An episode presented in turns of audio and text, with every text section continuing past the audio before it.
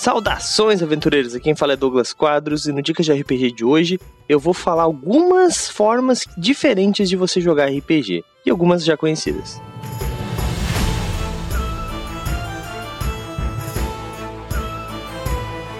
Muita gente imagina que jogar RPG é sentar em volta de uma mesa e pegar livros e dados e jogar RPG.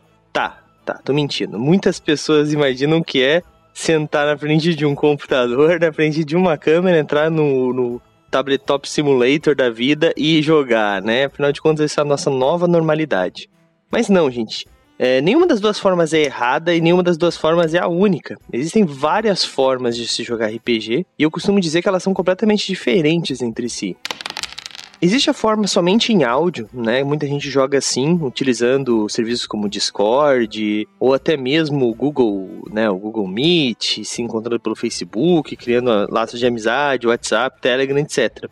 E com isso as pessoas jogam somente com áudio, sem se ver, utilizam um rolador de dados de algum desses programas para rolar os dados e é isso. É, as ações são todas descritas com as palavras, né? Não existe o contato visual e com isso é uma forma de jogar RPG.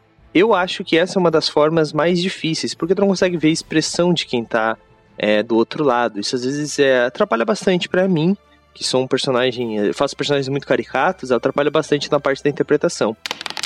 Outra forma que existe de jogar RPG que pouca gente conhece é o RPG por texto, né? Eu joguei RPG por texto há muito tempo né, nos falecidos programas de para jogar RPG por texto, RRPG, Fire, Fire RPG, Firecast. Bom, não me lembro mais, nem me lembro mais nomes dos programas, mas existiam. Hoje em dia o pessoal usa o próprio Discord também, algumas salas que jogam RPG somente por texto, utilizam Facebook, é, blogs, é, fóruns no caso, né, e até mesmo o WhatsApp, né? O pessoal usa para jogar. Então cada um descreve a sua ação, vai tendo os roladores de dados e ali a galera vai desenvolvendo uma história escrita, né? Quase como se fosse um livro. Daí tem alguns sinais que dizem quando é um pensamento, quando é uma ação, quando é uma fala, e com isso a galera joga. Para muita gente, essa é uma das únicas formas de se jogar RPG.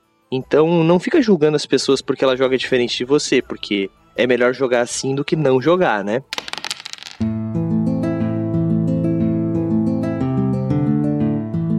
O Dicas de RPG é um oferecimento da Bardos Shop bardoshop.com.br. Acesse e atualize já o seu guarda-roupa.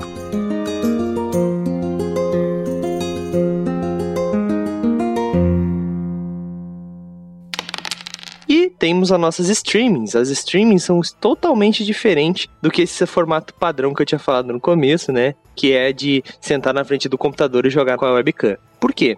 Porque por mais que você tá sentado na frente do computador, você liga a webcam, você aparece na tela, você tá jogando para um público. E quando você joga para um público, quando você joga com limite de tempo, as suas ações têm que ser diferentes da que se você tivesse jogando uma campanha sem público, sem é, limite de tempo, né? São essas duas variáveis, principalmente. Porque as ações do seu personagem elas precisam ser mais diretas. Então, com isso, você não pode ficar enrolando muito, vamos dizer assim. E também tem algumas ações que acabam sendo é, meio pesadas para estar tá na Twitch, vamos dizer assim, Twitch ou é, qualquer outra plataforma aí de streaming, né? Então, é, as pessoas acabam se limitando bastante. Isso muda bastante a forma como RPG é jogado.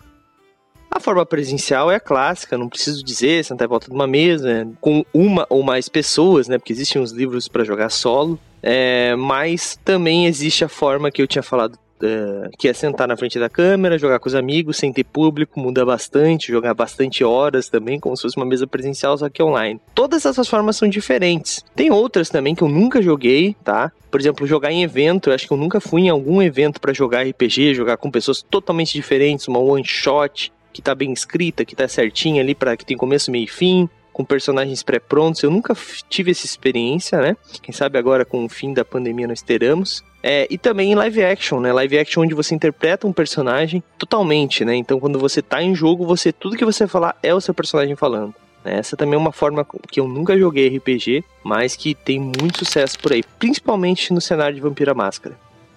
Bom, deve ter outras formas de jogar, deve ter formas mil que eu nem conheço e quem sabe um dia conheça, né? Eu acho que o RPG ele é legal exatamente por essas diferentes formas de se jogar, né? Ele não é um jogo limitado, não existe apenas uma forma de fazer. É, você pode fazer de diferentes formas e cada vez é uma experiência única. até mesmo se você jogar a mesma aventura, sempre vai ser uma experiência única.